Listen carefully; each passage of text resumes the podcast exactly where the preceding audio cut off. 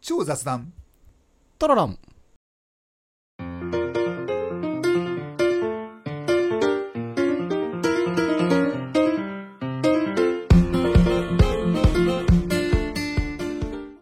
雑談の中にこそアイデアは詰まっているをコンセプトに超雑談を広げるトーク番組です。こんにちは、シュです。こんにちはアシカです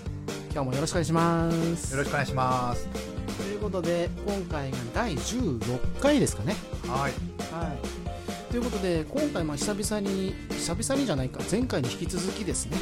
そうですねあのリアルで、はい、まあ、直接会って収録をしておりますうん最近は会ってまとめて収録することが多いですねそうですね、うんうんうん、やっぱり会った方が、うんうんねなんか話しやすいですよねやっぱねテンポがね違うんですよやそうですねっぱタイムラグがない分ねそうですね喋、りやすいかなっていう感じはします、なんか謎の笑いが出ちゃったんですけどやっぱねなんかあのリモートだってやっぱりお互いちょっと探ってる感があるんですよねそうそうそうなんかそうそうこう話していいかなとかは反応を待ってあないんかいみたいなねそうそうそうあります やっぱ喋んなきゃみたいなそうそうありますねそれはありますねはいやっぱりやりやすいですよね対面でうんうんうん一つのマイクを今囲んでお話ししてますけどは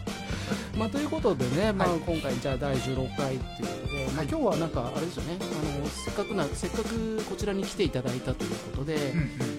まあ、前々からね予定してたんですけど、まあ、お蕎麦屋さんうん、にそうランチでランチ行きましたよね美味しかったですね美味しかったですね、はい結構まあ安いお蕎麦屋さんじゃなくて、まあ、ちゃんとしたしっかりしたね、あの手打ちのお蕎麦屋さんでうんで8割そばでしたかね、はいにゃうん二八うん28でで本当にあのこ28そばなんだけどもちゃんとコシもしっかりしてましたし、手打ちしてましたもんねうんうんうんうんで味味っていうかもう本当にこうそばのうん、味をこう味わえたというかはい、で私は天ぷらだったんですけど、うん、で天ぷらもなんかそういうこう素朴な味というかこう味あが本当ですか濃いとかそういうことなくて、うん、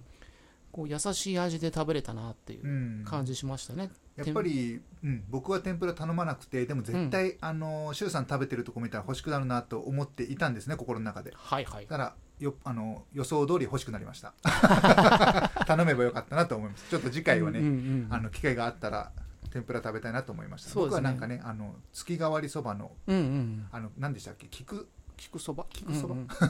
なんか菊でねあのそばを染め上げてるのかな、うんうんうんちょっとごめんなさいあんまり下調べあんまりしてないので話せないんですけ ど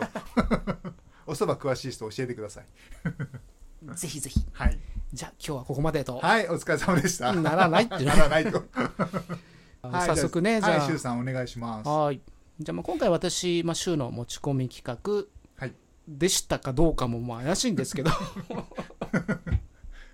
えっと、はいまあ私週の知恵袋ということではいまあそんな偉そうに話せるようなものでもないんです けど今回は日常生活編ということではいまあ、日常の生活の中で、まあ、ちょっと私なりに、うんまあ、これちょっと便利なんじゃないかとか、はいまあ、ちょっと得するんじゃないかというようなことをちょっとお話ししていけたらなと思います。お願いします、はい、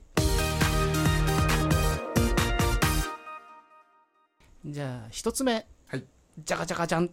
ピロピロえー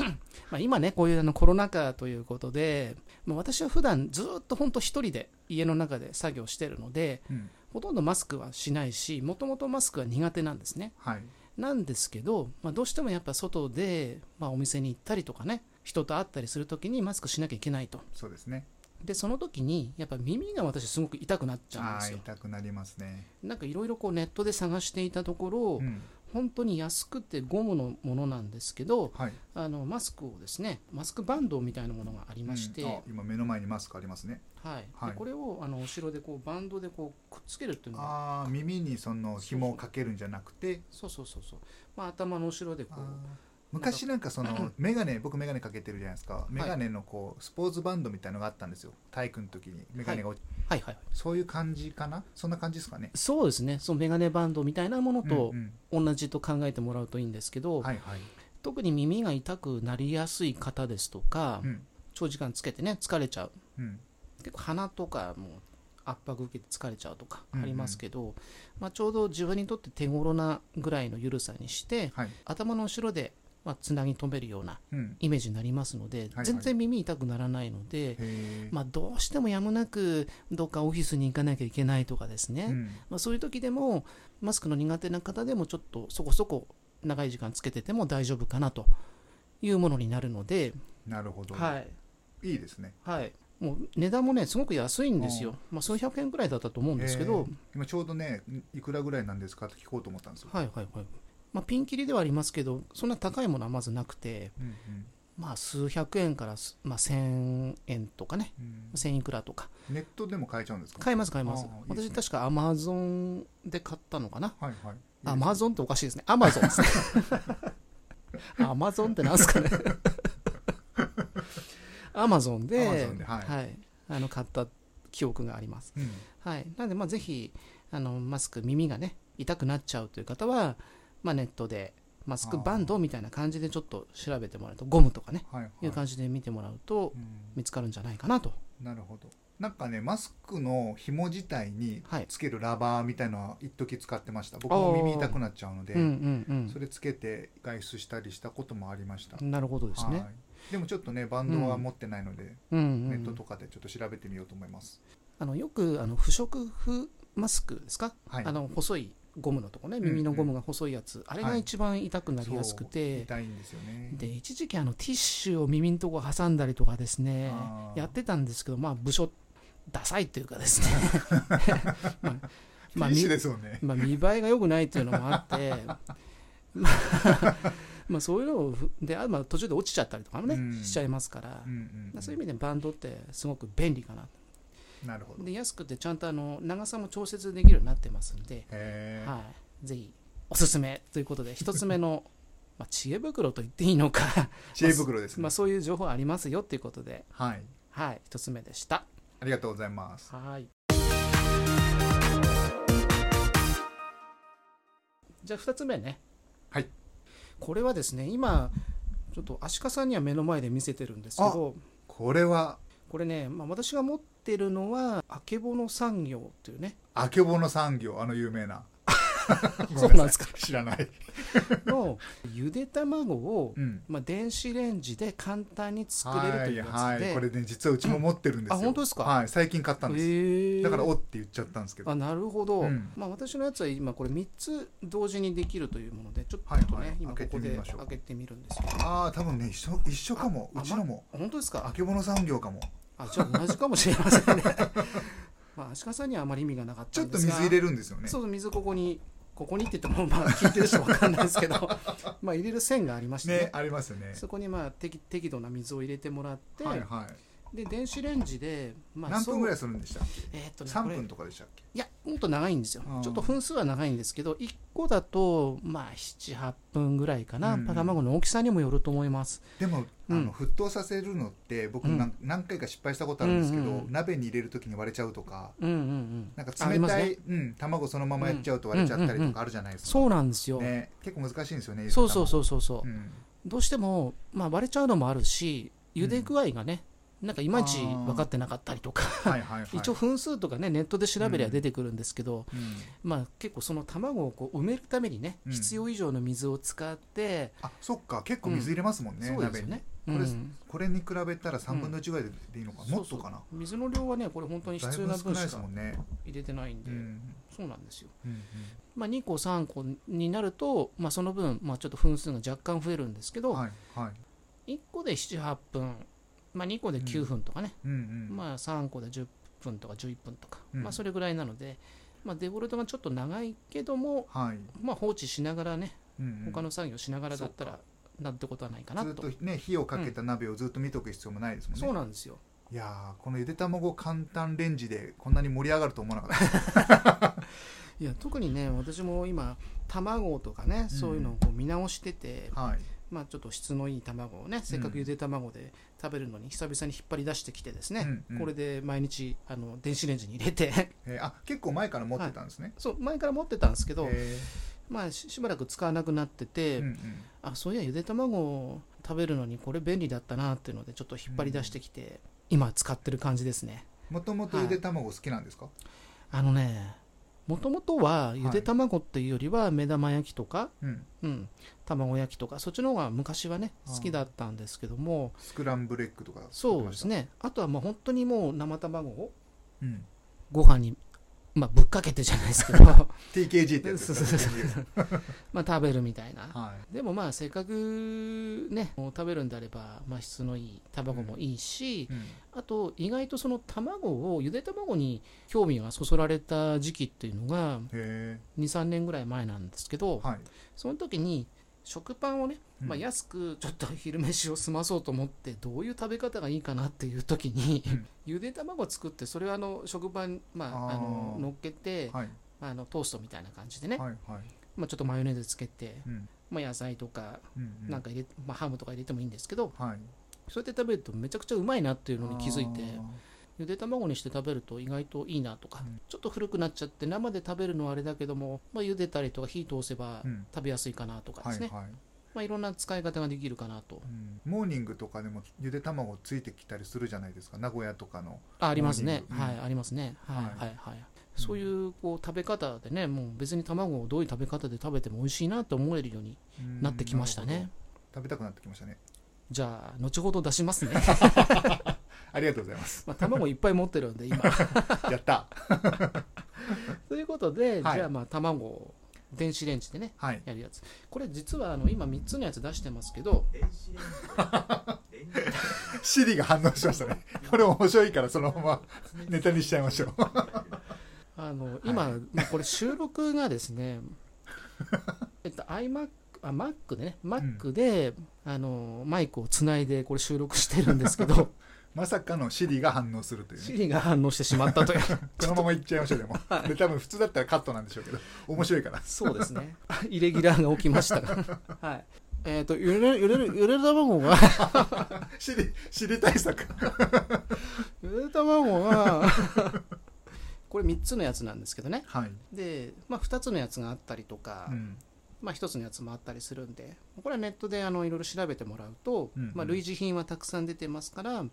あ、それは好きなものを選んでもらえばなと、うんまあ、すごく便利なのでおすすめですもう一回言いましょうかシュウさんが持ってるところはなどこの製品でしたっけえっとあけぼの産業さんです赤ねあけぼの赤じゃないあけぼの産業さんですねはいあけぼのわかりました、はいあけぼの産業さんこれちょっと CM しときましょ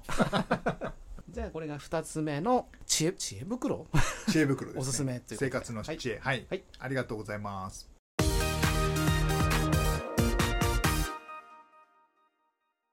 まあちょっとこれからここからはまあまあ実用的といいますか はいはいネタになるんですけどもうん皆さんまあ扇風機はお持ちでしょうかね持ってますこう洗濯物はいを、えっと外でなかなか干せない場合雨とかねありますね雨が続いているとか、はまあ、なかなか外で干せないとい、うん、いう時に結構いいマンションとかに住んでるとねお風呂乾燥みたいなのできたり すあありるますね浴室乾燥みたいな浴室乾燥機あるんでるんですけど、うんうんまあ、そういうのないとこですと、はい、もう部屋の中に干すとうんただ部屋の中に干すと結局あの臭くなるじゃないですかうん、部屋干しするとねちょっと匂うって CM もやってますねであの生乾きの匂いは、うん結局雑菌がね湧く前に乾いてしまえば、うん臭くならないっていうのが分かったので、はいなるべく早く乾かす必要があると、うんで実は、まあ、扇風機とかをね、まあまあ、なんか新聞紙とか引くっていう話も、まあ、よくねテレビでやってますけど、あの扇風機をですね向けてずっとやってると結構早く乾いてくれたああなるほりどするのでこれはちょっとおすすめかなとあ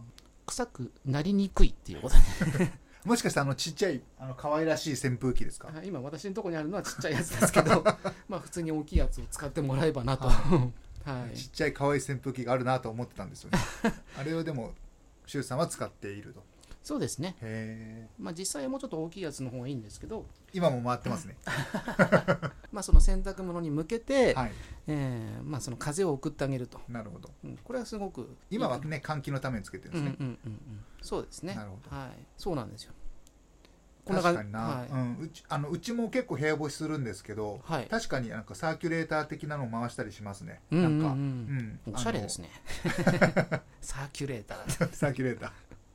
なんか安いんですよあれ3000円ぐらいでなんかあちっちゃそうなんくですかそうなんか、えあの在宅ワークしてる頃に、うんうんうんうんやっぱ夏暑いんでうんうんやっぱエアコンだけだとちょっとねあの僕あんまりエアコン得意じゃないんですよでも消すと暑いじゃないですかあれエアコンって苦手とか得意とかあるんなでんすかかあの風が苦手なんですよ あーエアコンの風がだから、はいはいはいあの風を当たらないようにしてでも暑いから下からあーあの空気を循環させて具合が悪くなっちゃうみたいそなうなんか、うんあんまり得意じゃないというか、うんうんあんまり体調が体調を崩しがちになっちゃうんで、んでもやっぱ暑いのでってことで、うんしていろいろ調べたらそのサーキュレーターで部屋の空気をそう循環して循環させればいいよっていうのをうんうんなんかネットで見つけて確かにじゃあ買おうかなでも扇風機大きいのは持ってるからちっちゃいやつだったら安かったんでっていう話ですねなるほどですねはい、それをなんか洗濯物とかにうんうんたまに回したりしてますね、ああさすがで すねもう私の知恵袋ではなくなっちゃってるみたいなまあこれらの扇風機は、まあ、ちゃんとしっかりしたものをうん、買う方が本当はいいかなとそうでしょうね、はい、うん私はまあ部屋もそんな広くないですしねうん小手先で使うよ うにあるんでまあちっちゃいんですけどはいあのこの大きさだと扇風機でその洗濯物とか乾かす時はまあいい,、まあ、いいとして、うん夜寝る時にあの空気を循環させるためにうん使うとなると、まあ、うるさいんですよ、うんうん、ちっちゃいから、あーまあ、なちるっほちゃどい犬がキャンキャンうるさいのと同じよ うにまあそんなイメージですかね。はいうんうんうん、なるほど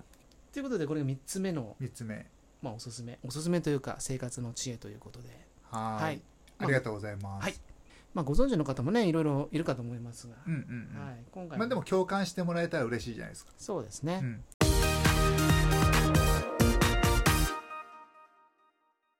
じゃあ4つ目いきますねはいお願いします今日なかなかいいテンポですねそうですね、はいやっぱり会って話すとテンポもよくはいいけますね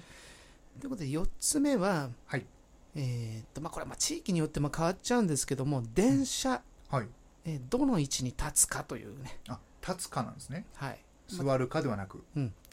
あんすもうガラガラ空いてる電車であればまあ座れますし、うんまあ、座りたいけどもどの位置に立つと、まあ、あー席が空きやすいかという概念でうん、えー、面白い考えてもらうといいかなと、はいはいへえ思います面白いですねはいこれはですね、うんまあ、もう今は私もう全然通勤とかしてませんし、はいまあまあ、こ今はねこうリモートの推奨されてる時期でもありますけども、うんやっぱ通勤をね避けられない方っていると思うんですがはい主要となる駅とかね、まあ、そういったところで人が結構降りたり大人数が降りたり乗っかってきたりってす,、する、まあ、あの駅をね通過する方はうん特にあの端っこ、まあ、ドア付近ですねドア付近の端っこの方でかつ、えー手すりとかをつかめるような内側で待機するのが、えーおすすめの場所となりますあーそれはなぜですかまず、えー、と人が大きく流れた時にやっぱ真ん中に立ってると邪魔になっちゃうので、うんまあ、降りたり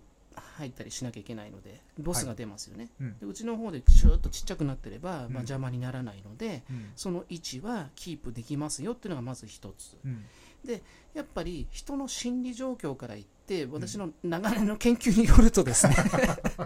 人研究してたんですね人ってやっぱ端から乗り傾向にあるんですよやっぱありーやっぱその主要な駅を使うっていうのがまあ大体まあメインの人多いので、うんまあ、そこで降りる人ってやっぱ端の方の席の人が降りやすいというのが私のデータの中では一応あるんですね。あー確かにでもそうかもしれない、はいうん、であともう一つ考えるのは同じその端っこの席の付近であったとしても、うんまあ、その主要の駅に降りた時の階段の位置とかねあーそこら辺は意識できるとまあよりベストなんですけど、はいはいはい、比較的やっぱそういうとこだと降りやすいと、うんうんうん、あと階段から1個離れてるぐらいだからうんうん一番身近なとこだとそこに人が出口を求めて集まってきちゃうんですね、うん確かになので1個手前とかだと、まあ、ベストかなとほう思うので、まあ、ちょっと席も疲れやすいとかね縦で疲れやすいとか、ちょっと長距離移動しなきゃいけないとか、うん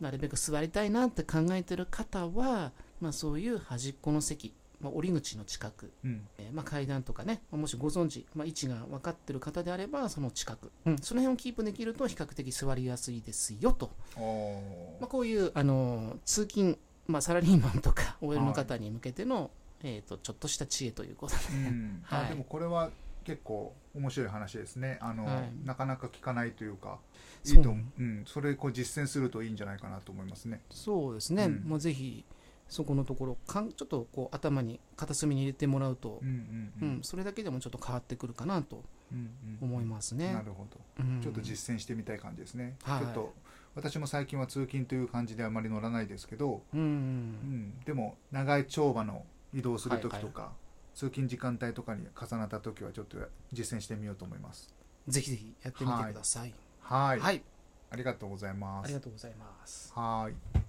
こんな感じでね、今4つお話ししてきたわけですけども、。はいい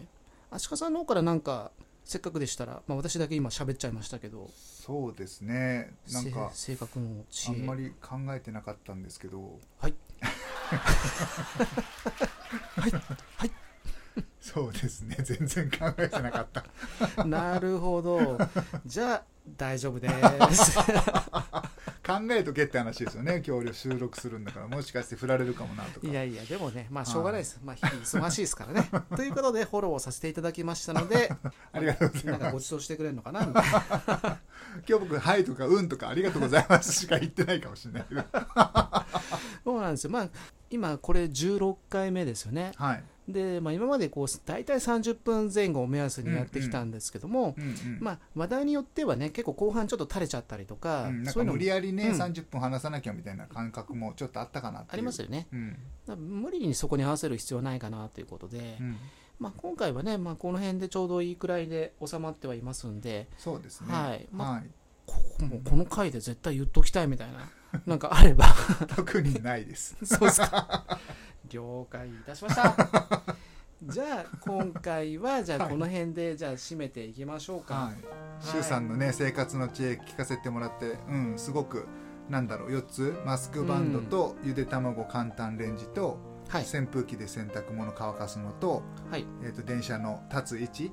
ここに立ってたら比そうです較ね的座りやすいんじゃないのっていうこの4つね今回お話いただきまして、はい皆さんなんか一つでも実践してなんか面白い結果があったらお便りとかもらえたらねありがたいですね。はい、ぜひご感想をはい、なんか、は周さんのあのお役目をちょっと奪って少し締めてみましたけど、 ありがとうございます、はい、まあ、全然役に立たなかったなんていうのもねあるかもしれませんが まあその時はごめんなさいということで はい、はいということでじゃあ、えー、と次回ですけどもはい、どういうネタにしましょうか次回そうですね。なんか僕と周さん実はね結構スポーツ好きで、同じ野球チームまあ応援してるというか好きというかはいねそれがあったなと思って。なるほどどこのチームでしたっけ？どこのチームでしたっけなんか青いユニフォームだったような気がするんですけどねそうなんか青いユニフォームのなんうかん埼玉方面の野球チームだった気がするんですけど、ライオンズって言いなさいよ もう何十年ファンをやってるんですから、はい、ライオンズ西武ライオンズまあ今埼玉西武ライオンズですけど、はい、まあ僕たちのねあのわ若い頃というか 小さな頃は西武ライオンズ小だっさな頃、たあえてねあえて西武ライオンズという言い方をさせてもらって、まあ黄金時代というかね、うん、のありましたね、うん昔の西武ライオンズについてちょっとお話できたらなと考えてますなるほどはいまあ、ちょっとねあのマニアックな話にはなりますけど、うんうんまあ、好きな人には好きな話題にはなるかなということでそうですねはい、次回は、まあ、ライオンズの黄金時代を語ると、はいまあ、そんな感じの内容ですかねうんうんそうですね了解いたしました、はーいはい、ではこの番組ではですね皆さんからのご意見ご感想をお待ちしております、はいえー公式のツイッターあとお便りページがありますので、まあ、そちらからお気軽にお寄せくださいお願いしますそれではまた次回の超雑談トロロンでお会いしましょう。さようなら。さよなら。